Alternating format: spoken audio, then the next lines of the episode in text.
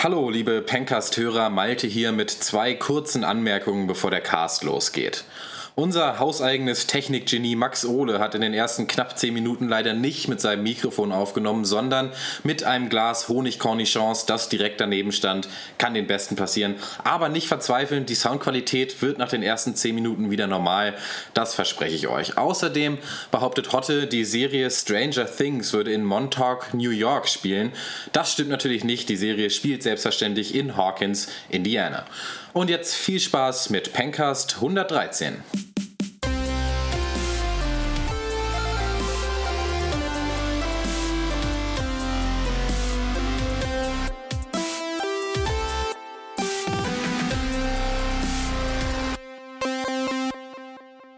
Hallo und herzlich willkommen zum 113. Pencast, unserem wöchentlichen Film- und TV-Podcast. Hashtag Wir hassen Filme. Mein Name ist Christian Eichler und wie immer rede ich mit Horst Lukas Die... Nee. Warte mal. Mein Name ist Horst Lukas Diese und wie immer spreche ich mit Christian Eich... Nee. Warte mal. Ich heiße Erwin Lindemann, bin Rentner und 66 Jahre und mit meinem Lottogewinn von 500.000 Mark... Nee. Ich heiße... Na... Hotte. Und ich spreche nicht mit Christian Eichler, sondern lieber mit Max Ole von Raison. Hallo. Und natürlich Malte Springer. Moinsen. Ja, äh, ihr merkt es schon, El Chefe ist nicht da. Zum ersten Mal ohne Christian. Nach 112 Folgen braucht selbst der ewige Herr Eichler, wie wir ihn nennen, mal eine Pause. Die sei ihm gegönnt. Ich denke, es wird sich heute zeigen, dass wir das ohne ihn ohnehin eigentlich besser können. Wie seid ihr so? Ohne Chef im Büro, Unterhose und Füße hoch oder doch weiter munter den produktiven Mimen? Nee, ich, ich finde es ich find, ich ganz gut, dass du das in deine Anmoderation so geschickt verbaut hast, weil ich hatte das ganz vergessen, ehrlich gesagt. Aber irgendwas war anders, habe ich dann auch gemerkt. das, äh, nö, aber dann Hose runter. Das macht ja, ich finde es herrlich, weil wir können halt endlich mal äh, nicht über einfach langweilige und scheiß Filme reden, oder? Also ich meine, wir machen jetzt schon eine Stunde Fußballcast. Ja, ja, also ich bin ja, auch ja. auf jeden Fall im Unterhosenclub.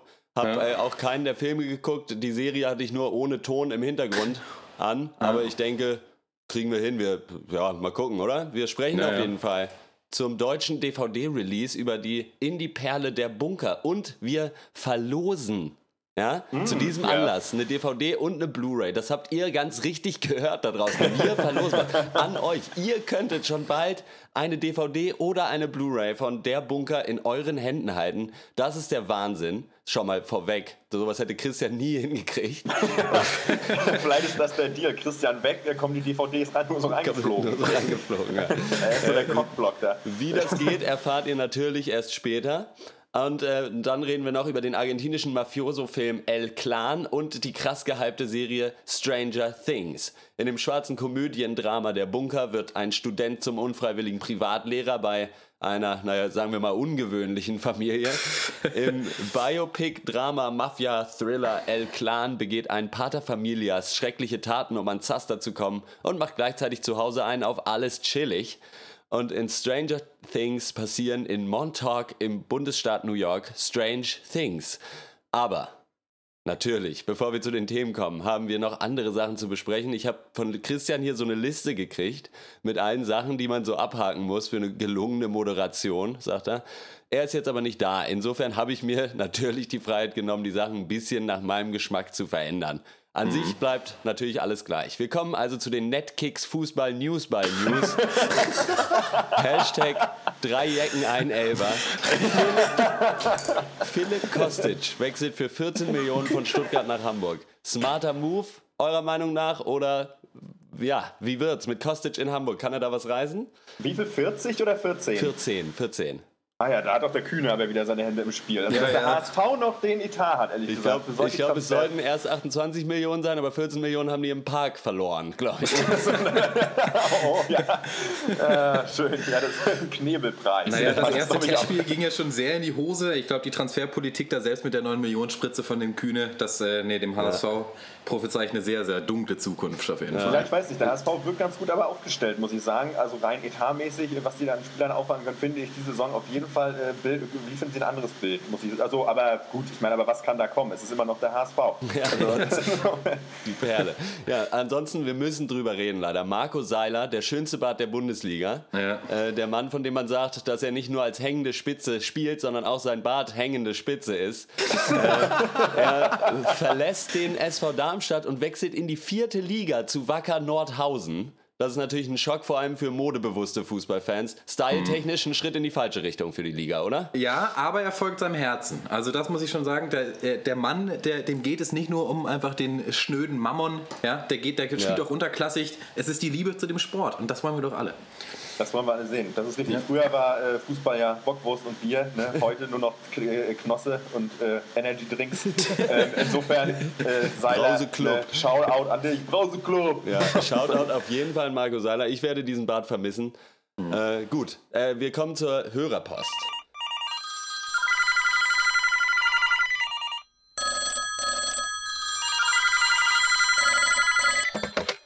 Schönen guten Tag, Dr. Peng, Kundenservice, Betreuungsstelle. Wie kann ich Ihnen helfen? Die Dr. Peng Hörerpost. Ihr schreibt, wir lesen.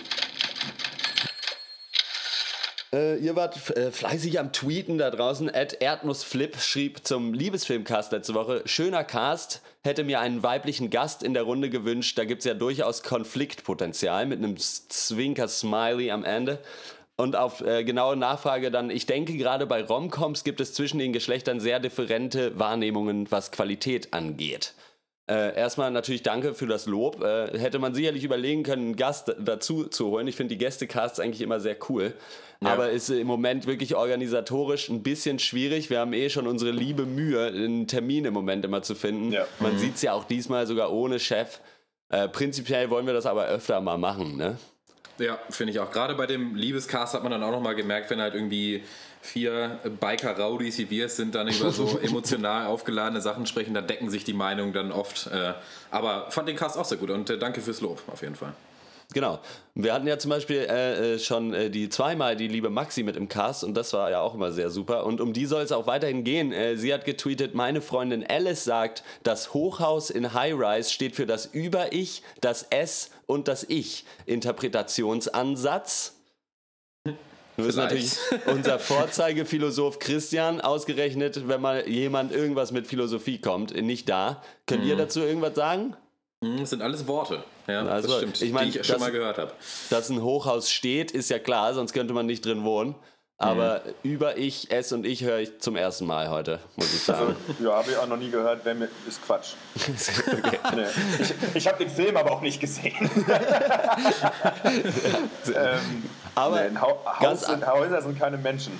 Häuser meistens. sind meistens keine Menschen, das ist ganz richtig. Aber man sagt ja auch, ein Haus lebt. Ja, aber obwohl, obwohl man muss ja sagen, der Körper ist ja der Tempel ne, des Herrn. Also das insofern, ist auch richtig. Ja. Da, da, könnte man nochmal ansetzen. Ich tweete einfach auch mal was mit einem Fragezeichen und überlasse das an anderen Leuten, das auseinander zu klamüsern. Das passt schon. Genau, noch eine andere Sache. Maxi, als hätte sie unseren Podcast nicht schon genug bereichert, bereichert uns jetzt auch monetär als unsere neueste Patreon-Unterstützerin.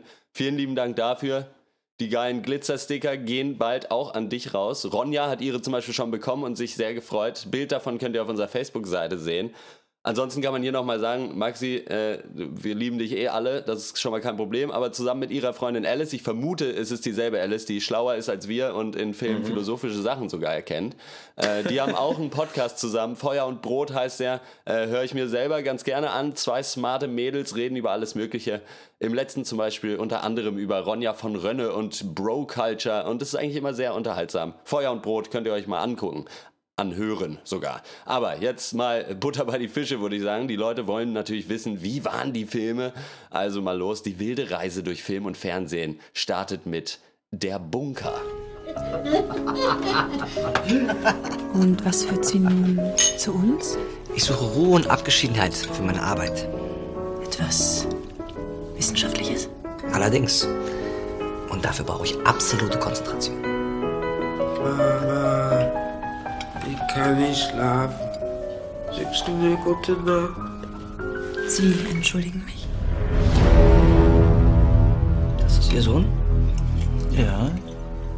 Das ist Klaus. Er lernt so schlecht. Und jetzt soll der Student den Unterricht übernehmen. Hauptstadt von Frankreich? Brüssel. Nein, Hauptstadt von Frankreich. Kreta. Nein, Hauptstadt von Frankreich. Italien. Nein, Hauptstadt von Frankreich. Paris. Nein, Haupt. Ja. Der Bunker ist eine komisch düstere Kammerdramödie von Nikias Chrysos. Äh, der Film hat letztes Jahr auf der Berlina Berlinale seine Premiere gefeiert und äh, kam dann im Januar äh, in die Kinos und ist jetzt äh, seit einer Woche auf DVD draußen. Worum geht's? Ein junger Student quartiert sich als Untermieter in einem Bunker ein, in dem eine Familie wohnt, Vater, Mutter und Klaus. Eigentlich will er sich dort auf seine wissenschaftliche Arbeit konzentrieren, aber wird unlängst überredet, als Lehrer für Klaus zu fungieren und ihm unter anderem alle Hauptstädte beizubringen, damit der es später weit schafft. Der Junge soll nämlich mal Präsident werden, ist klar. So. Äh, von vorne bis hinten ist alles an dieser Familie einfach komisch und es wird auch nicht besser. So. Und man äh, verfolgt das Ganze dann so mit. Die Frage ist natürlich, ist das gelungener schwarzer Humor oder wirklich einfach nur what the fuck? Das ist komplett absurd, aber ich finde es gelungen, weil es dabei immer absolut unterhaltsam war, fand ich. Also ich hatte eine tolle Zeit beim Gucken. Allein das Ende fand ich vielleicht ein bisschen enttäuschend, aber wenn wir mal von Anfang äh, anfangen wollen, der, ich finde, der Film hat also schon die dünnste aller Rahmenhandlungen. Also wer so auf Erklärung steht oder, oder so große Zusammenhänge, so das große Ganze, der wird hier vielleicht enttäuscht. Für mich wirkte der Film fast so ein bisschen wie halt so eine Abschlussprüfung in so einer kreatives Schreiben-Klasse, äh, so Unterrichtsstunde. Ja. So, denkt ihr ein verrücktes Setting aus, denkt ihr verrückte Charaktere aus, überlegt ihr mir, was die alles so zusammen machen könnten. Und so ist der Film auch. Also fast sketchartig gibt es dann eine wacky Situation, dann gibt es die nächste, so lange bis der Film vorbei ist. Ob man darauf steht, beziehungsweise ob einem das reicht als Konzept, ist eigentlich Geschmackssache. Ich finde sowas persönlich ja auch in neun von zehn Fällen echt kacke. Also halt Ja. dieses äh, Inhaltsbefreite, das sage ich auch ehrlich. Aber der Bunker ist für mich in diesem Fall die große Ausnahme, weil es so kreativ, so lustig und mit so viel Liebe gemacht ist. Ja, ich finde, ähm, ja, der Bunker zeigt ja auch so ein bisschen so diesen Grusel des Kleinbürgerlichen, hat, hat das ja auch so ein bisschen als Setting Ja. und äh, klar schmückt das natürlich völlig absurd aus und ähm, ich, ich, ich sehe das genauso, dass, dass, dass, damit fliegen Filme bei mir häufig auf die Fresse, wenn sie einfach zu Mhm. schräg sind, aber dieser Film macht von, finde ich, von Minute ein ans, äh, eins an einfach total viel Spaß irgendwie. Die Charaktere sind irgendwie lustig, die Schauspieler sind cool, ähm, die Dialoge machen Spaß. Ich höre da einfach gerne zu. Ich hatte da Lust von, äh, von einer Szene zur nächsten, immer wieder Lust sozusagen, mich da neu überraschen zu lassen. Das ist, ähm, ja, äh, deswegen hat mich das auch über die Laufzeit von 18 Minuten aber auch irgendwie gut bei der Stange halten können. Also es war einfach irgendwie cool. Ja, finde ich auch. Also mir hat es auch echt gut gefallen. Ich bin für sowas, glaube ich, tendenziell auch mehr zu haben Ja, als ihr. das stimmt. Einfach so völlig verrückte, absurde Sachen. Dann äh, zusätzlich halt Kammerspiel, Ja. großer Fan mit guten Schauspielern und dann halt die tischen halt schon richtig auf mit diesem abgefuckten Scheiß. So. Da, und dann ist es mir auch eigentlich dann egal, wenn an sich gar nicht so viel passiert. Ich fand es auch visuell sehr ansprechend. Also diese Set, dieses Set-Design war irgendwie der Wahnsinn. Man hat das irgendwie genau getroffen, wie so ein Bunker von so einem verspulten Fuddy einfach auch aussehen Vor allem, würde. Es, es kommt kein Licht rein, ja, aber auch keins raus. Ja, Es kommt auch ja. keins raus, ja. Äh, so, alles sah ganz gut aus. Ich fand auch diesen äh, ja, Mini-Twist vielleicht ganz passend, dass man halt eben äh, irgendwie denkt, ja, der Vater hat richtig einen Schatten, aber die Mutter hat halt auch, die dreht halt auch gehörig am Rad. So.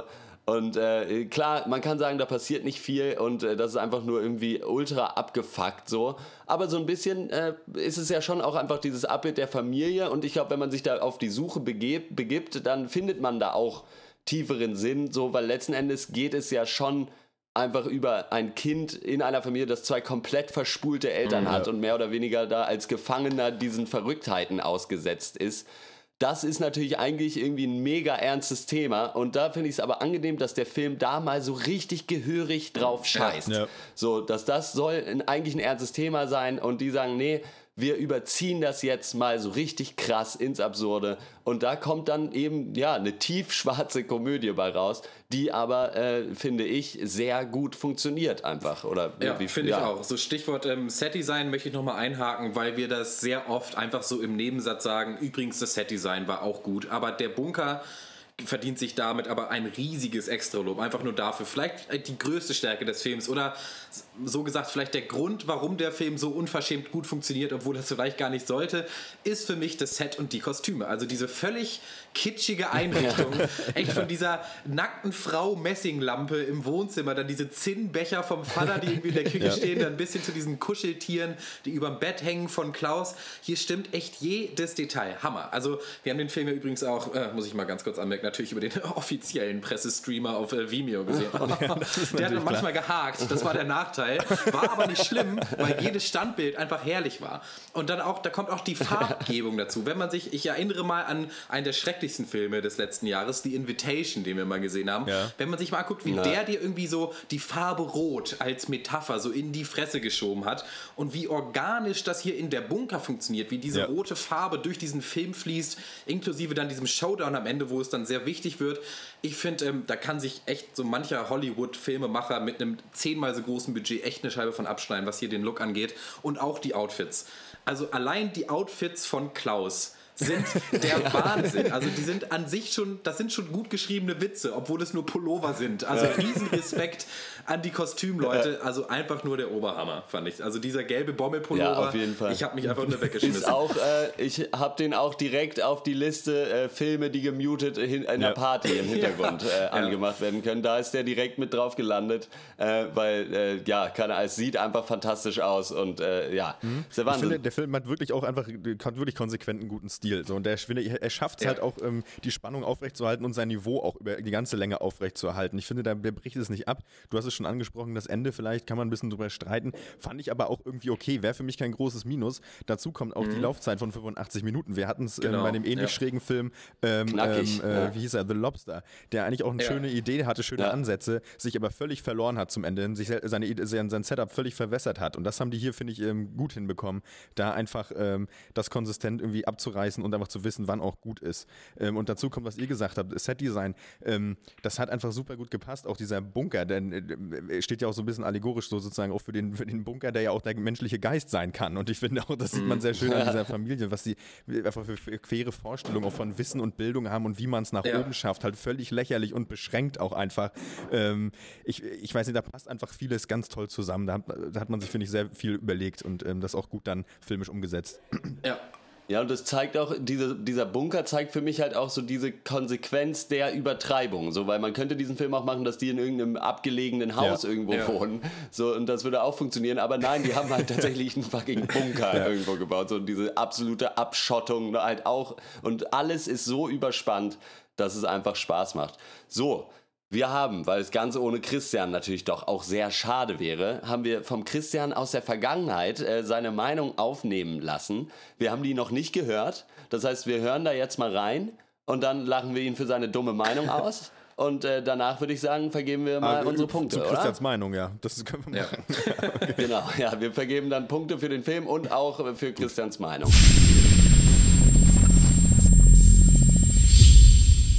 Hallo, hier ist Christian aus der Vergangenheit. Hören Sie jetzt meine Meinung zu der Bunker. Mir hat der Bunker total gut gefallen. Also nochmal danke an denjenigen oder diejenigen, die uns äh, empfohlen hat, den zu schauen. Ähm, da hätten wir echt was verpasst, wenn wir den nicht gesehen hatten. Ich fand den richtig, richtig gut. Ich habe selten so gelacht bei einem Film. Ey, dieser Klaus, ne? Wirklich, das ist mir erstmal egal, was sonst noch in dem Film passiert, aber der ist so scheiße lustig. Also dieses, weiß ich nicht, was weißt du über Mikrokredite?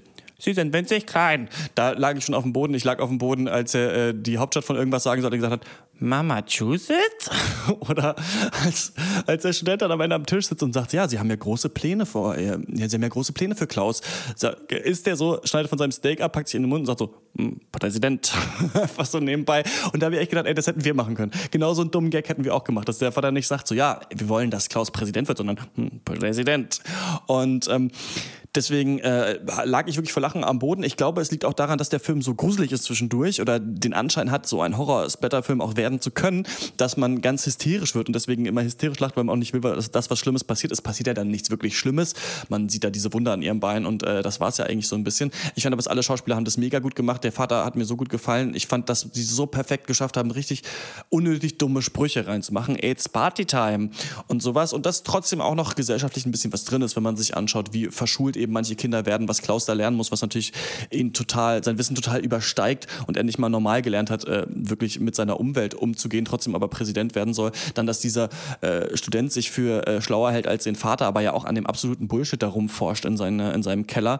Und ähm, das fand ich alles ganz gut. Vielleicht kann man auch so ein bisschen schauen, was es mit der Rolle der Frau auf sich hat äh, in dieser Familie. Ich weiß nicht genau, ob äh, es so toll ist, wenn da eine dominante Frauenfigur ist, die dann gleichzeitig vom Teufel besessen ist. Hätte man vielleicht auch ein bisschen anders lösen können, trotzdem schon eine starke Frauenfigur zu haben, die auch äh, sehr, sehr gruselig war. Und dann hat mir auch äh, sehr gut gefallen, dass Klaus ähm, eine charakterliche Entwicklung durchmacht und so auch der Zuschauer. Am Anfang wird er ja wirklich als das zurückgebliebene Kind äh, dargestellt und dann muss man sich so ein bisschen schlecht fühlen, weil man sich gerade fragt, ob man hier gerade über, über einen Menschen mit einer Behinderung sich lustig macht in dem Film. Dann äh, entdeckt Klaus ja dann doch aber so diesen, auch so ein bisschen Wissensdrang, weil er ja dann auch lernt, was das Spiel ist. Also erst als er lernt, dass man auch spielen kann, ist für, gibt es für ihn die Möglichkeit auszubrechen aus dieser Familie und das geschieht ja dann auch am Ende so ein bisschen und das finde ich ganz geil, dass man am Anfang eben ähm, den so total als Aussätzigen ansieht. Ey, ich habe so gelacht, als er da, als er da vor, diesem, vor dieser Scheibe sitzt, als die essen. Ey, ich bin fast gestorben. Ähm, erst als so Aussätzigen ansieht, dann sich über den lustig macht und ihn dann aber auch emanzipiert am Ende des Films. Hat mir gut gefallen. Das Ende an sich fand ich ein bisschen äh, draufgepropft, um nochmal sozusagen. Also ich glaube, da saßen die zusammen, haben gedacht, das wäre irgendwie cool, wenn das die letzte Szene wäre. Die erschließt sich für mich aber nicht so richtig aus dem Skript. Da hätte man es vielleicht noch ein bisschen anders drehen können. Vielleicht hätte man es an manchen Stellen ein bisschen tiefgründiger machen können. Aber ich finde echt, ähm, auch wenn das immer so ausgelatscht klingt für einen deutschen Film, Der Bunker einer der Filme, der mir in diesem Jahr am meisten äh, Spaß gemacht hat und der mich am meisten beeindruckt hat. Und ähm, deswegen gibt's von mir neun von zehn Punkten äh, für der Bunker, weil es wirklich ein tolles äh, Projekt ist, das man loben muss. Und freut mich natürlich auch, dass wir äh, da auch dann eine DVD und eine Blu-ray zu verlosen können am Ende.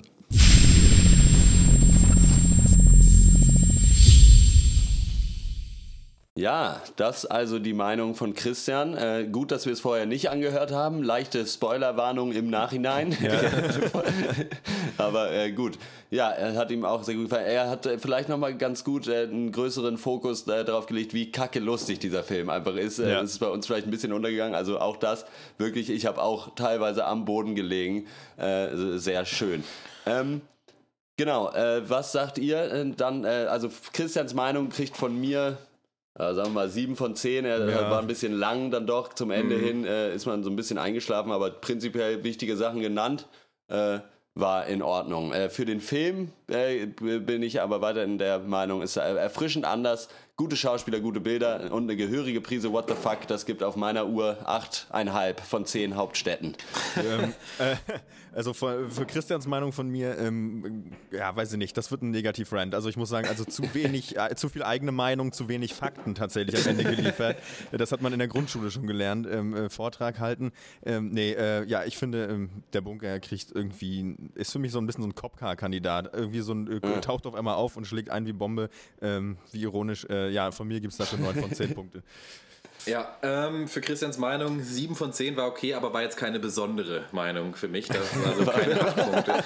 Ähm, zum Film. Ich muss in diese Lustigkeitskerbe nochmal ein bisschen doller einschlagen, weil ich finde es halt so geil, dass man diesen Film einerseits auf so viele verschiedene Art und Weisen interpretieren kann. Also eben auf Parabel, auf dieses und jenes, ja. irgendwie auf Erziehung oder auf Leistungsdruck oder allgemein dieses, mein Kind ist was ganz Besonderes denken so ja. oder so auch irgendwie dieses Gutbürgertum, wie lächerlich das ist.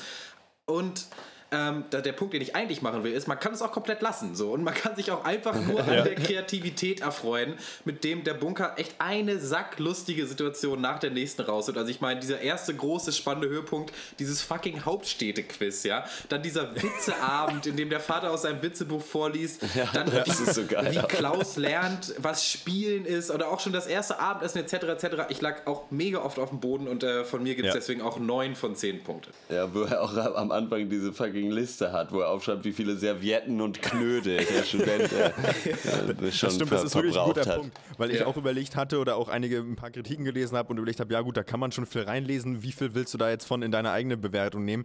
Und das ist ein guter Punkt, man kann den Film einfach so gucken und man hat dann nichts verpasst, glaube ich. Also man kann ja. einfach so eine gute Zeit haben, das stimmt auf jeden Fall. Nächsten super Film, ganz toll. Genau.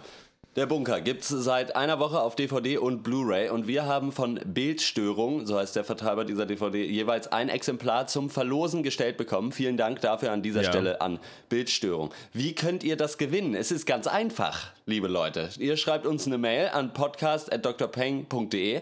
In den, in den Betreff bitte Bunker DVD oder Bunker Blu-ray, je nachdem, was ihr lieber haben wollt. Und in die Mail selber, und das ist der Kniff, schreibt ihr uns einen Themenvorschlag für unsere Off-Duty-Reihe. Die kommt ja immer donnerstags und da reden wir so meistens so 20 Minuten über wirklich allen möglichen Scheiß, ohne jegliche selbst auferlegte Regeln oder Struktur. Ihr könnt also wirklich alles Mögliche schreiben. Einfach, worüber wolltet ihr schon immer mal diese vier Pappnasen reden hören, ist so ein bisschen die Frage. Und äh, dann seid ihr ja eh schon am Mail schreiben, könnt ihr auch gerne noch alles andere loswerden, was ihr schon immer mal loswerden wolltet. Und unter allen Einsendungen werden dann zwei Gewinner ausgewählt und die werden im nächsten Cast dann bekannt gegeben. Ihr habt also eine Woche dafür Zeit. Also nochmal einfach eine Mail an podcast.drpeng.de und betreff Bunker DVD oder Bunker Blu-ray und einen Themenvorschlag für Off-Duty. Ansonsten geht natürlich wie immer, habt ihr der Bunker gesehen? Wie fandet ihr den? Könnt ihr, euch auch, könnt ihr uns auch eure Meinung schreiben. Der wurde uns von Ed Tom auf Twitter empfohlen. Also nochmal vielen Dank dahin. Und ihr Jo. seht, nicht jede Empfehlung stößt auf taube Ohren im Pencast. Ne? Also es bringt schon was, äh, in Kontakt zu treten. Äh, genau, dann kommen wir doch einfach zum nächsten Thema und das ist El Clan. Adriana? Adriana, Was? das Essen ist gleich fertig. Komm gleich.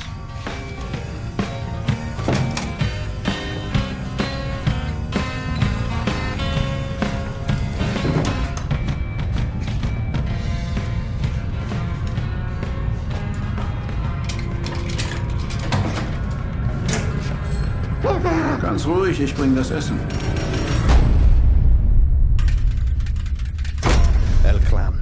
Ähm, El Clan ist tatsächlich der erfolgreichste argentinische Film und nur die erfolgreichsten Filme schaffen es in den Pencast. Also Glückwunsch nochmal an El Clan und den Produzenten Pedro Almodovar, den kennt man ja auch aus von diversen, äh, wie heißt es, Vicky, Christina, Barcelona und so was, der hat er, den kennt man. Das ist ein guter.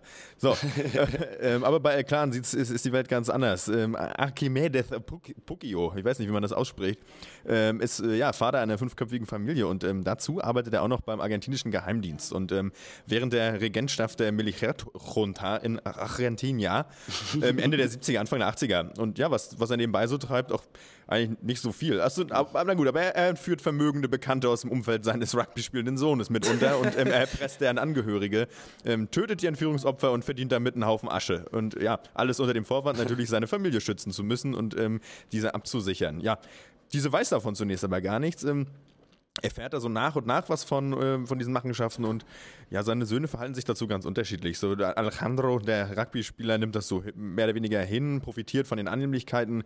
Guillermo, der Jüngste, flieht aber tatsächlich nach Neuseeland und kapselt sich ab. Und äh, Maguila, der Letzte in der Runde, lässt sich aber, ja, der lässt sich aus Neuseeland zurückholen. Der ist nämlich auch da gewesen und ja, lässt sich dann auch eben für die Machenschaften dann rekrutieren. Ähm, ja, als dann aber eines Tages das politische System in Argentinien sich wandelt, wird es eng für die Puccios. Denn Vertraute des Vaters geben ihm zu erkennen, dass sie ihn ja nicht länger decken können. Und dann wird die Luft immer knapper. Ja, El Clan. Clandestiner Tipp. Der was Clan oder ein Nichtsklönner? oh, Klönschnack. Ich bin äh, das Gefühl nicht losgeworden, dass es hier irgendwie so ein Mafia-Film ist für die Generation 50 plus. Also ich fand ihn als Thriller ähm, für mich einfach zu unterkühlt, zu geradlinig, zu monoton. Und Ja. vielleicht liegt es daran, dass der Film einfach limitiert ist von dem Fakt, dass es eben auf wahren Begebenheiten basiert. Das ist ja oft so. Ich meine, ich erinnere so an Filme wie Kill the Messenger, die waren schon ganz okay. Aber Ja. die Story ist halt auch nicht so interessant. Also Entführer entführen Leute. So, yo, alles klar. Was, dann ist natürlich die Frage, was ist hier halt noch drin, außer dieser Story, die mich, die mich nicht so mitreißt. Und da muss ich sagen, leider wenig.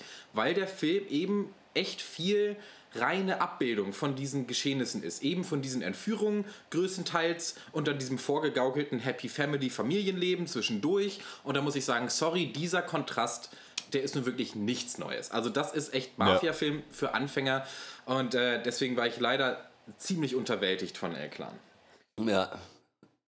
Pass auf, was du sagst, sonst kommt El Clan auch in deine Stadt und sitzt in Autos rum und notiert Sachen und macht beim Abendessen Mathehausaufgaben. was für ein Schnarchalarm einfach. so, die illegalen Machenschaften von Papa Archimedes Puccio werden genau dreimal gezeigt und dreimal passiert genau das Gleiche. Und dann trotzdem wird es mir so präsentiert, als wäre es so wichtig. Und der Film weiß einfach nicht so richtig, was er sein will. Es wird vermarktet als Mafiastreifen, ist aber im Herzen eigentlich ein Familienfilm. So, aber um ein Familienfilm zu sein, muss man aber diesen Familienkonflikt viel stärker zeigen. Ja. Und dafür sitzen wir dann viel zu viel in irgendwelchen Mafia-Autos rum und ähm, verfolgen das. So. Dazu kommt, dass aus irgendeinem Grund versucht wird, äh, das in der Geschichte Argentiniens irgendwie zu verankern. Ja. Mit irgendwie dann realen Tagesdaten und Jahren und dass die Regierung sich ändert so und das äh, funktioniert halt wirklich gar nicht. Das trägt irgendwie nichts zur eigentlichen Geschichte bei und es wirkt so einfach damit reingeschummelt irgendwie. Und dann irgendwie war die deutsche Synchronisation diesmal auch echt, glaube ich, nicht so geil. Also es war irgendwie ein Streifen für 20.15 Uhr am Sonntag, wenn mal kein Tatort kommt. Ja. Äh, fand ich auch. Und es ist halt einfach uninteressant und echt nicht so doll. Also ich habe, ja, keine Ahnung. Und es kommt auch so, die, illegalen Machenschaften von dem Vater. Klar, ist illegal. Aber ist das Gangster genug für das eigene Bio Biopic so? Ich habe echt das Gefühl, mittlerweile kannst du an der Tanke einen KitKat klauen und irgendwer wird sich dessen schon filmisch annehmen am Ende und äh, da ein Biopic draus machen. So, das muss doch nicht sein. Also ähm, ich finde, reingeschummelt äh, ist ein ganz gutes Stichwort, denn ich finde auch, der, äh, man versucht diese ganzen Geschehnisse da so historisch zu verankern, das gelingt im Film, finde ich, überhaupt nicht. Ähm, äh, es ist halt, also wer heißt denn nicht, dann könnte man, weißt du, dann hättest du eben auch wirklich Ede von der Tanke filmen können und sagen können, parallel wurde irgendwer irgendwo gewählt, das ist dann aber auch irgendwie nicht spannend. Also das mag ja sein, es, es scheint ja schon aber so zu sein, dass der, der Film hat ja in Argentinien einen sehr großen Anklang gefunden. Ähm, ich weiß nicht warum, ob es was damit zu tun hat, dass man den so historisch verortet, auch versucht hat zu verorten, oder ob es nur, oder nur weil es ein argentinischer Gangsterfilm ist. Ich weiß, lässt sich für mich schwer sagen. Ich finde auch, dass er weder äh, ein Genrefilm ist, irgendwie, also im Sinne von, das ist jetzt ein klarer Gangsterfilm, ist er nicht. Es ist wirklich eigentlich mehr ein Familiendrama, aber er liefert da auch wenig, wenig Neues irgendwie. Ich finde, dass man, dass der qualitativ, also sag mal so von, der, von handwerklich, kann man sich den schon gut angucken. Ich finde auch den Cast ganz okay. Ich finde, der Vater ist eigentlich toll besetzt. Ähm, aber insgesamt ist es aber doch dünne, so der Konflikt, den es da gibt innerhalb der Familie mit dem Sohn und dem Vater. Der Vater, der immer dem Sohn verwirkt, er, wer- vorwirft, er ist untreu und er, und er äh, hält, nicht genug zur Familie und bla. Das, das, die Dialoge gibt es halt original einfach zweimal in identischer Form und Ja, irgendwie ja, ja. Ähm, der Film wirkt unterkühlt und will er, glaube ich, auch sein. Also er möchte, glaube ich, auch diese, möchte, dass diese Gewalt alltäglich wirkt.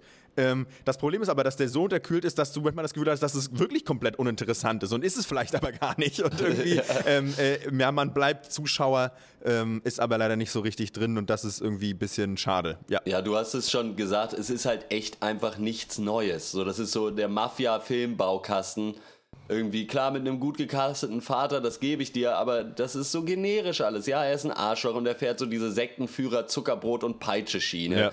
Und das führt dann zu Spannung in der Familie. Und das äh, erst klappt alles mit den Verbrechen und ja, dann geht irgendwann mal irgendwas schief.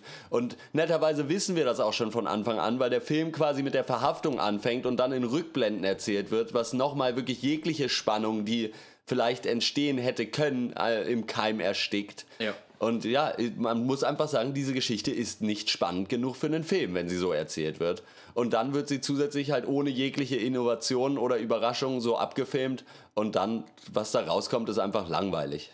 Ja, das stimmt. Und das Ding ist, hier ist auch ein gutes Familiendrama drin, aber dafür brauche ich irgendwie die emotionalen Zwischentöne. Ich brauche die Charakterbeziehungen oder, oder halt überhaupt mal interessante Nebencharaktere aus dieser Familie. Denn eigentlich hast du ja in diesem Film nur den Vater Archimedes und Alejandro, halt den Sohn. Was macht denn die Mutter? Halt nix außer kochen. So, was machen die anderen vier Kinder? Lange nix. Und dann halt nach und nach mitkriegen, was da halt los ist. Erst das eine Kind, dann das nächste Kind, dann das nächste. Wen gibt's noch in diesem Film? Halt die beiden Handlanger, die bei den Entführungen helfen. So. Und dann eben noch diese Liebesgeschichte von Alejandro. Die fand ich eigentlich echt ganz okay. Die war jetzt nicht bahnbrechend, aber irgendwie süß und äh, authentisch. Und ja, dieser Kniff, das Ende vorwegzunehmen, den gibt es ja auch sehr oft, aber hier hatte ich das Gefühl, in diesem Film hat er nicht reingepasst, weil der Film eh so geradlinig auf dieses Ende Ja. zuläuft so, und dann auch keine Überraschung mehr kommt. Und das ist vielleicht auch der Hauptgrund, Stichwort ähm, Gradlinigkeit, warum mich dieser Film eigentlich nie reingezogen hat, weil es halt recht gleichbleibend Entführung nach Entführung nach Entführung ist und du weißt, irgendwann geht dann eine schief und da wartest du eigentlich nur noch drauf. Und eben halt der Clan, also die Familie, war wie gesagt für mich zu unausgereift dargestellt. Selbst selbst Archimedes und Alejandro, selbst diese beiden Hauptcharaktere, das ist nur ganz selten mal irgendwie explodiert Ja. zwischen den beiden. Und dann, Max, du hast es auch schon gesagt, eigentlich immer auf die gleiche Art und Weise. Also eigentlich der Vater faselt halt irgendwas von Loyalität und Familienehre und Dankbarkeit und Alejandro wird halt dann geguilt-trippt, um da halt wieder mitzumachen im Familienbusiness. Und das war's, muss ich sagen. Vor allen Dingen, das Ding ist halt, warum unterhalten sich die anderen Familienmitglieder nicht mal? Es gibt genau eine Szene, wo äh, Alex mit dem Jüngsten, mit dem Guillermo, dem jüngsten Sohn, sich kurz am Flughafen unterhält. Und die ist wirklich, da wird's interessant, Ja. kurz. Und das ist das einzige Mal, da wirklich, dass sich äh, zwei Leute, die, äh, wo nicht der Vater mit dabei ist, wirklich unterhalten über Sachen, die passieren.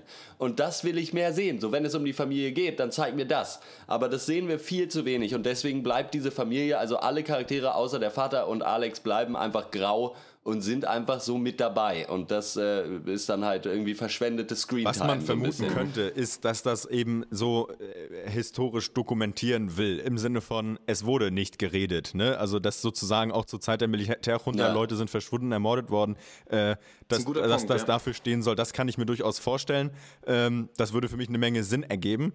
Ähm, ja, das, auch das rettet den Film dann aber nicht. Also das, äh, selbst wenn wir ihm das zugute halten, dann muss man ihn trotzdem, glaube ich, anders machen, um vielleicht äh, auch ausländische Zuschauer da noch mehr zu involvieren. Denn so hat der Film einfach zu sehr den Anstrich von so einem Film wie Bankjob oder sowas. Halt mittelmäßige Gangsterfilme. Irgendwann wird man überfallen, irgendwo gibt es einen Stunt. Aber ähm, das, äh, das ist, ja, das, das wissen wir alle, das will dieser Film nicht sein und daran ist er auch nicht gut. Also das ist, ähm, ja. Ja.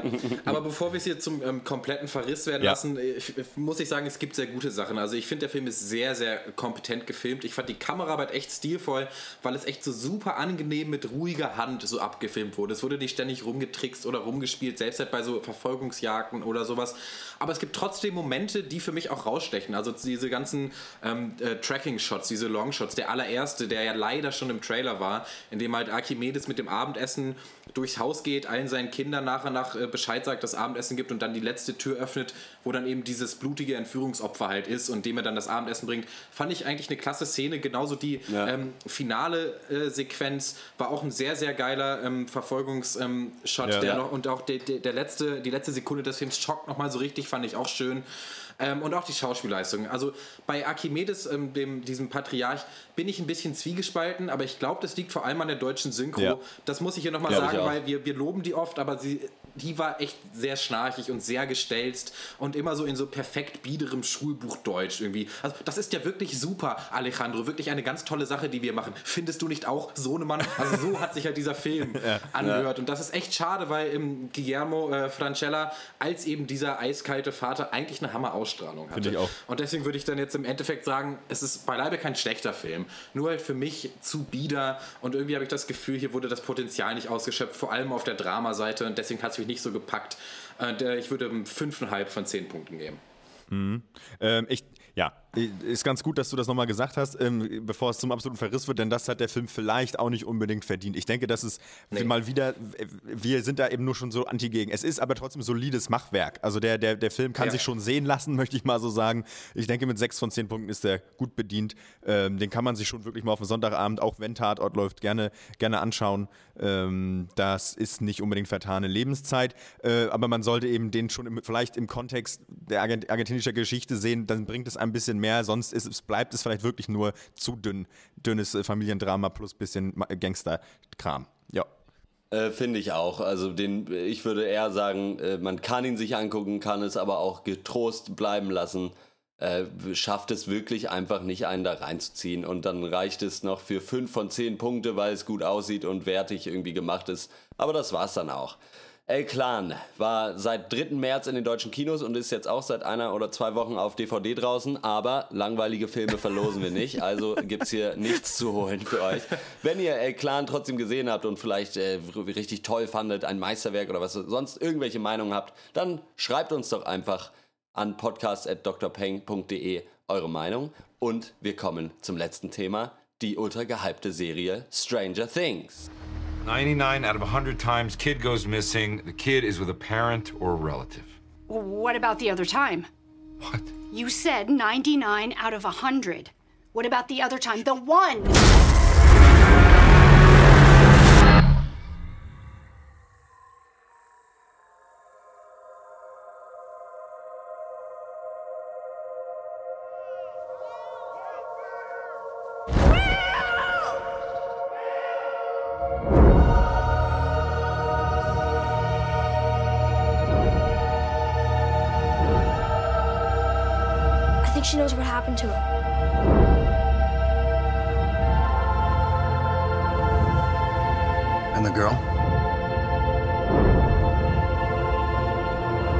She can't have gone far. What the hell? You know Will? Do you know where he is? Hiding. From who?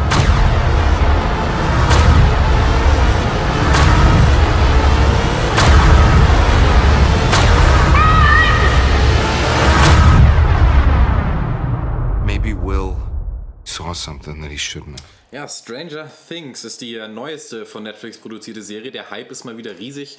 Ähm, das ist so, Stranger Things ist so eine Art Retro-Sci-Fi-Mystery-Serie, äh, gemacht von den Typen mit dem vielleicht coolsten Pseudonym im Filmbusiness, den Duffer Brothers. Ähm, ja. äh, acht Folgen ist die erste Staffel lang und wie bei Netflix es so üblich ist, wird es mindestens noch eine Staffel danach geben. Sie machen ja eigentlich die immer im Doppelpack. Worum geht's? Die Serie spielt in den 80er Jahren äh, in äh, sogenannten Bumfuck Nowhere, Indiana. Nee, Spaß, das heißt natürlich Hawkins, ähm, der Ort.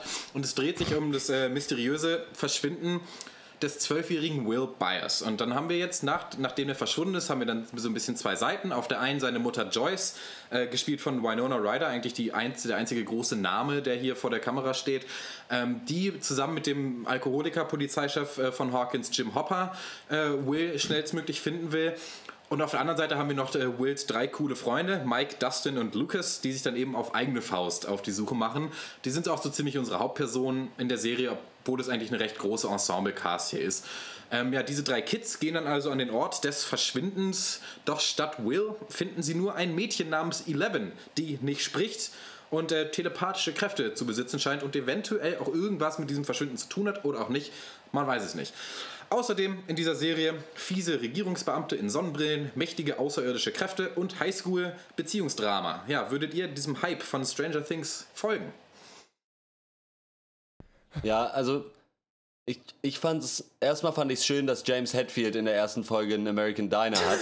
äh, wird, wird aber, glaube ich, keine größere Rolle mehr spielen im weiteren Serienverlauf. Gut, Stranger Things, ich habe leider nur die allererste Folge sehen können und diesmal sage ich wirklich leider, weil ich eigentlich äh, vorhatte, nach der ersten Folge die zweite noch äh, zu gucken, mindestens, und hatte aber wirklich einfach die Zeit nicht. Und aber der Cliffhanger am Ende der ersten Folge hat mich schon gehabt. So, Mhm. also die Serie sieht gut aus. Und ich, ich finde, sie spielt ganz schön damit, dass sie eben irgendwie eine Ho- Hommage eigentlich ist an so ein ganzes Genre. Und äh, das wird hier eigentlich äh, ganz gut gemacht. Und an sich dreht sich mir ja immer der Magen um, wenn ich mir irgendwas angucken muss, wo eine Gruppe von kleinen Kindern zusammen irgendwas machen muss. So, weil Kinder meistens dumm sind und nerven. Und äh, hier äh, geht es aber klar. Und das liegt vor allem an den Nebencharakteren, vor allem daran, weil genug andere Leute viel Screentime auch bekommen. Äh, vor allem äh, Winona Ryder als die Mutter des Vermissten und dieser örtliche Polizeichef haben Ja. mir sehr gut gefallen. Ich fand es schön, mal zwar den Alkoholiker-Polizeichef zu haben, aber nicht, weil er irgendeine total schlimme Vergangenheit hat, sondern hauptsächlich, weil sein Job so kackenlangweilig ist. So, ja, das Schlimmste, was hier passiert ist, ist, dass irgendwie, ja, weiß ich nicht mehr, aber irgendwie- irgendeine Katze auf dem Baum ist. So, das ist so sein normaler Tagesablauf. Äh, das hat mir ganz gut gefallen. Und dann so, ich bin jetzt nicht so der Riesenfan von so diesem Sci-Fi-Mystery-Zeug, aber das hat einfach, die macht einfach viel richtig, diese Serie. Man ist da dran und es wird nicht langweilig und man guckt sich das so weg. Und äh, ich denke, ich werde mir da auf jeden Fall noch ein paar Folgen geben. Äh, dann wird sich hier das richtig zeigen, ob es äh, sich lohnt. Jo, also ähm, die erste Folge Stranger Things hat bei mir auf, äh, schon auch das Ticket für die zweite Folge gelöst. ähm, ich finde, ich finde die, die, Serie macht einfach macht das sehr gut. Ähm, die, genau dieses, was du angesprochen hast, dieses Sci-Fi-Mystery. Was brauchen wir da? Wir brauchen ein bisschen Regierungsbeamte, wir brauchen ein bisschen komische Geräusche, ein bisschen Schatten, ein bisschen Dunkelheit, ein paar Leute, die planlos durch die Gegend rennen, irgendwer wird vermisst. Und ähm, das aber eben geschmackvoll aufbereitet. So, das kann man halt auch richtig verkacken. Wir erinnern uns an diese komische, wie ist das, The Extent, was auch irgendwie so in die Richtung ging, was aber halt irgendwie völliger Schrunz war. Also das war irgendwie, finde ich auch, das war so, das sah so scheiße aus, auch alles irgendwie. Und, und Stranger Things droht schon mal damit auf, es ist irgendwie, es ist, es, es ist schön. ich, ähm, ich finde, es hat einen tollen Cast. Ich finde auch, ähm, mir gefallen die, die Leute, also die Schauspieler sehr gut. Gerade auch Polizeichef. Ähm, ich finde, ja, das. Ich, ich kann so wenig dazu sagen, weil ich wirklich nur die erste Folge gesehen habe. Aber ja. das, was ich gesehen habe, gefällt mir gut. So. Ja.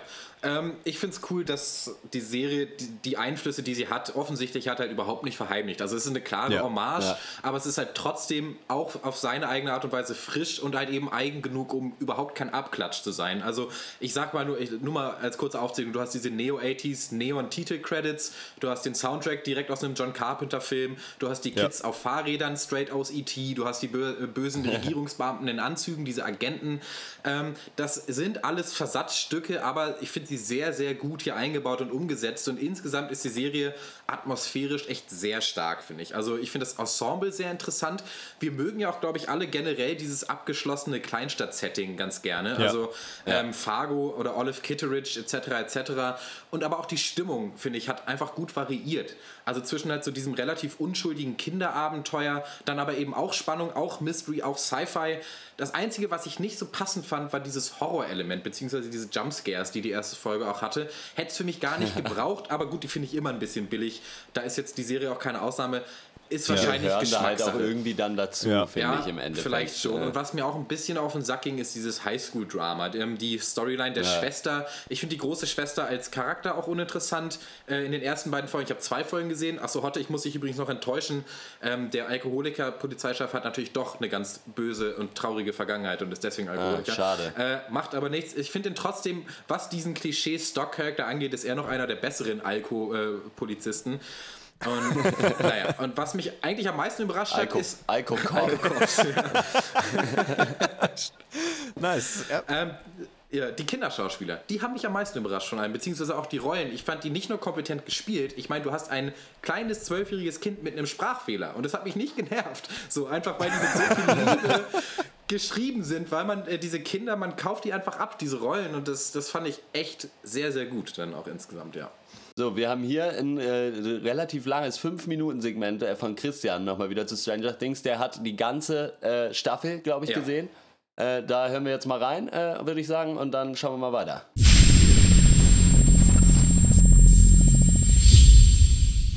So, hallo, hier ist nochmal Christian aus der Vergangenheit. Hallo, ich hoffe, ihr habt Spaß ohne mich. Hm.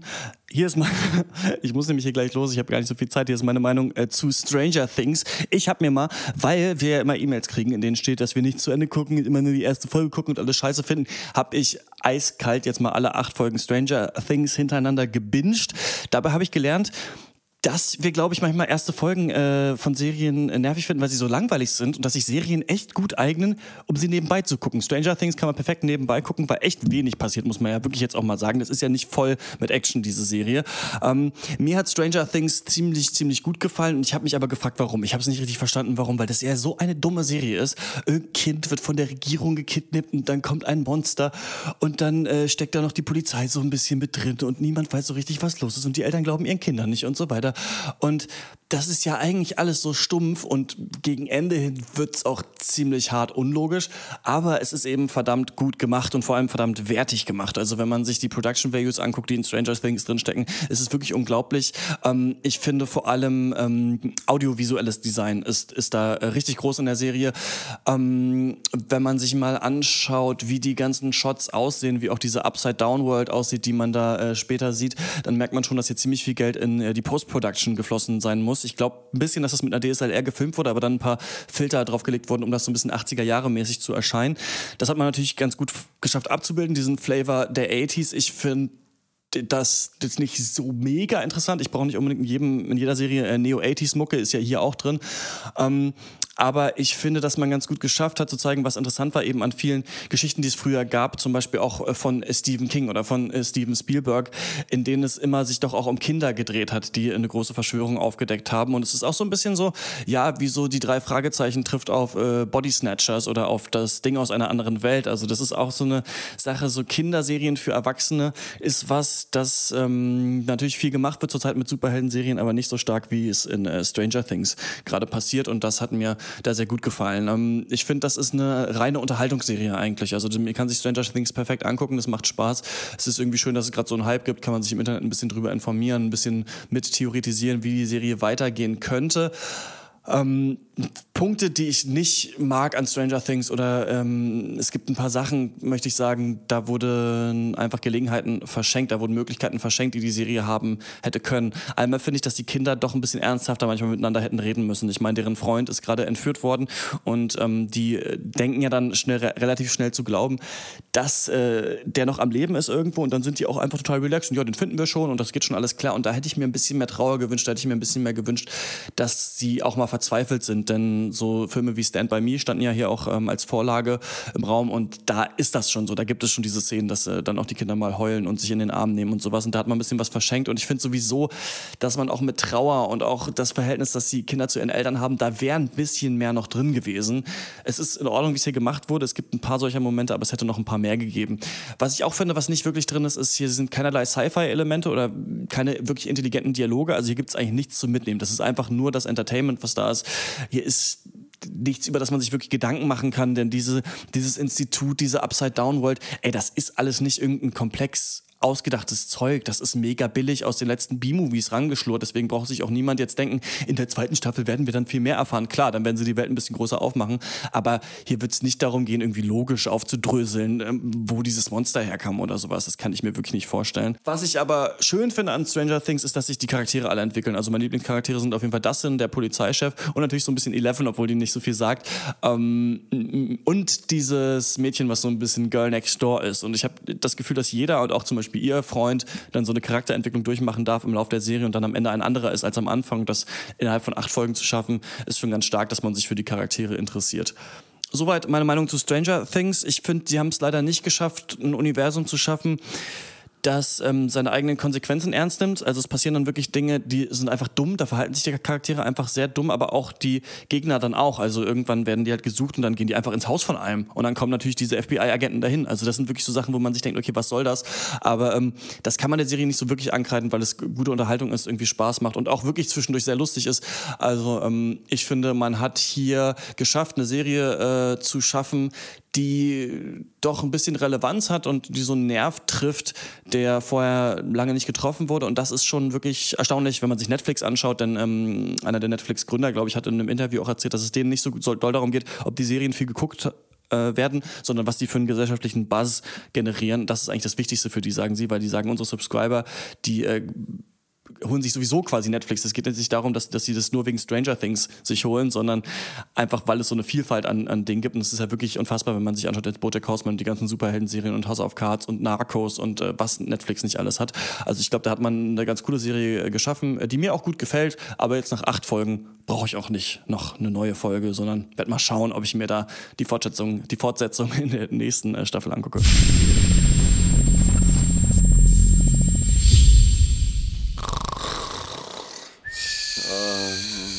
Nein, nein. Oh. Ah! Oh. Ah, es geht Achso, weiter. Wir, wir, wir casten noch? Ah, ja. ja, der Mann ohne Uhr hat wieder zugeschlagen. ja. Ich, ja. Toll, Das war- Christian. wir haben- Sie haben es ja. geschafft, etwas zu schaffen. Aha, wirklich eine sehr tolle Meinung. Nee, ähm, fand ich sehr gut, äh, da hier nochmal die, die Perspektive zu kriegen von jemandem, der alle acht Folgen Ja. gesehen hat. Ähm, hat mich jetzt leider nicht davon überzeugt, dann vielleicht doch noch die letzten sechs zu gucken, muss ich sagen. Nee. Äh, aber naja, macht ja nichts. Aber trotzdem eine sehr gute Meinung dann doch. Vielleicht, so halb. Ja, geht so. Ja, ich muss sagen, war jetzt für mich aber auch so ein bisschen Downer. Also Ich war ja doch, ich dachte, ich dachte ja, ich hätte das Ticket schon gelöst, wie ich es eigentlich bereits erwähnt hatte. Jetzt weiß ich aber nicht. es Es, es, bleibt Ja. durchgehend eher langweilig und uninteressant und es passiert offen gestanden wirklich nicht viel. Sind so, sind so nicht so die Trademarks für Serien, die ich gerne gucke. Ähm, naja, schauen wir mal. Ich, ich, ich gehe mal auf eigene Faust los, wahrscheinlich, trotzdem noch. genau. Stranger Things ist seit dem 15. Juli auf Netflix zu bewundern.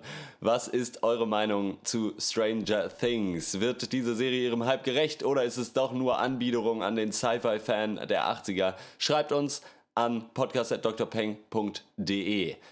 Dann haben wir das auch geschafft. Sehr Geil. gut. Geht Mhm. eigentlich echt, echt gut ohne Christian. Es, geht, es macht viel mehr Spaß. Endlich kann man mal was sagen einfach und er labert nicht die ganze Zeit, obwohl er sich ja trotzdem noch in fünfeinhalb Minuten reingeschmuggelt hat. Ja, das Aber gut, äh, dann kommen wir doch einfach mal zur Abschlussrunde, würde ich sagen. Mhm.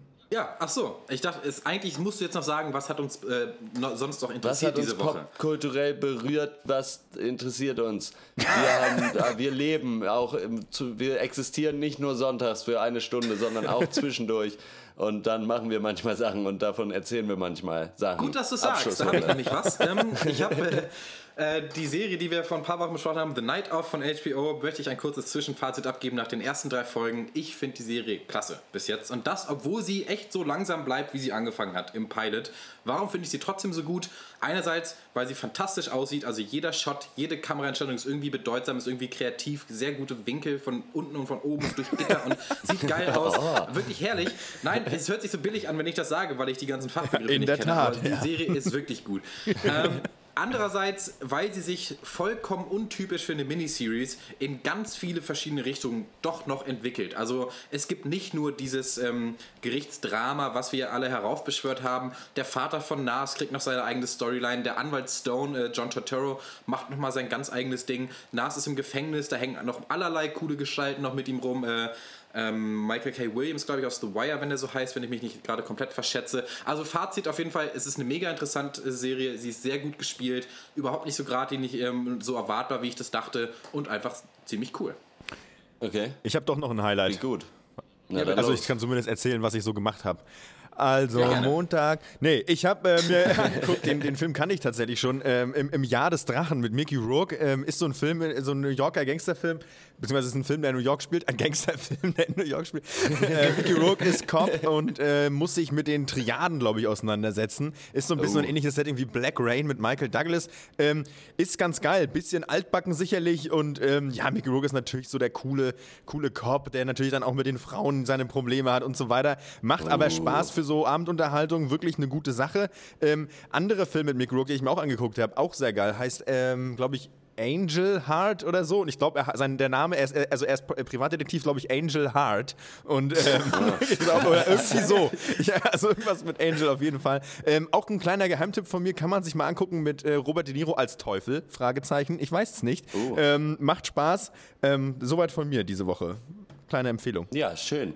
Ich habe äh, äh, ein äh, Computerspiel, ich habe ein Beta-Invite für dieses Elder Scrolls Legends bekommen. Aha. Das ist so äh, der sehr späte Nachziehversuch von Bethesda, irgendwie noch diesen Hearthstone-Hype mitzunehmen. Äh, also es ist auch so ein äh, Strategie-Kartenspiel wie im Hearthstone oder früher Magic. Oder auch Yu-Gi-Oh! und Pokémon, wenn man so möchte. Ich bin noch nicht so weit und steige noch nicht so komplett durch, aber erstmal ist meine Meinung, es ist so ein bisschen doch einfach auch dasselbe. Also es schafft nicht so wirklich äh, bis jetzt irgendwie äh, mir zu erklären, warum ich nicht einfach weiter Hearthstone spielen kann. äh, und es sieht meiner Meinung nach auch ein bisschen kacke Ja. aus. so, aber äh, ja, es gibt eben, es fehlen so wirklich die krassen Unterschiede. Also äh, und an Hearthstone kommt man da halt einfach nicht mehr vorbei. Da muss man sich dran messen. Der einzige Unterschied, es gibt halt äh, zwei Boards anstatt von nur einem. Okay. Das ist ganz interessant. Ansonsten äh, muss ich, äh, vielleicht berichte ich nochmal, wenn ich ein paar mehr Karten gesehen habe, aber äh, man kennt es. Es ist eigentlich äh, genau dasselbe. Okay. Und äh, vorerst keine Empfehlung, aber ich werde mal noch mal ein bisschen weiter gucken. Ähm, achso, ich ko korrekt. ja, Ja, ja, genau. Äh, Korrektur von mir. Ähm, Mickey Rourke heißt nicht Angel Heart, sondern Harry Angel. Das wollte ich noch mal kurz Ah, nach ach, eingeworfen okay, haben. dann- ja, puh, Gott sei gibt's Dank, wieder, dass du das gibt's wieder Beschwerden bei Twitter. Ich will, Ja, genau, äh, dann war's das äh, für diese Woche. Wir hören uns wieder im 114. Pencast. Ich habe keine Ahnung, worüber wir da reden werden. Äh, schon mal sorry dafür. Das war eine der ersten Fragen, die oben auf dieser Liste stand von Christian, die ich bekommen habe.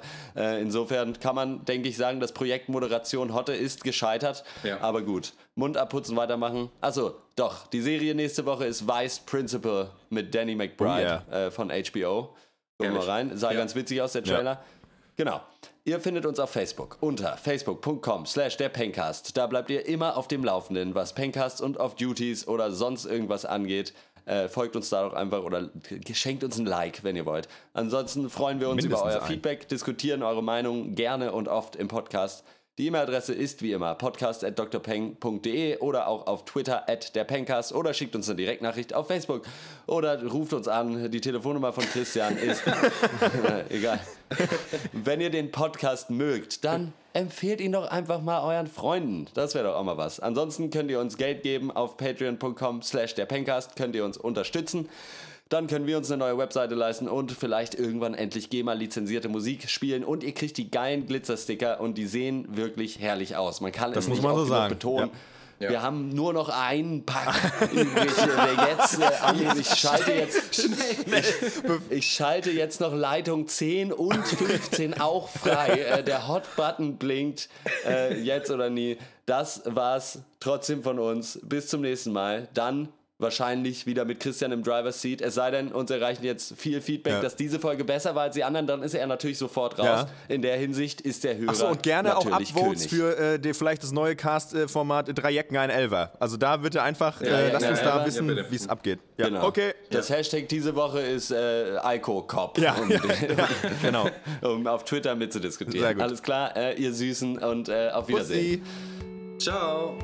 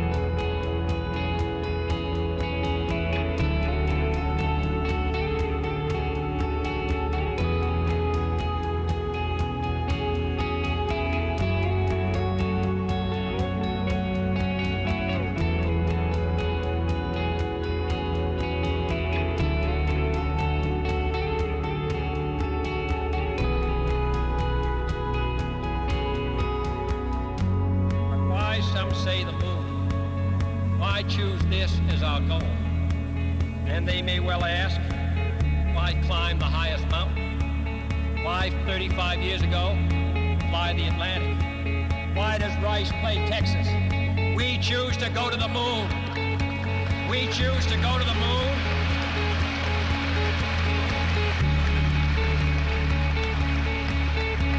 We choose to go to the moon in this decade and do the other things. Not because they are easy, but because they are hard. Because that goal will serve to organize and measure the best energies and skills. Because that challenge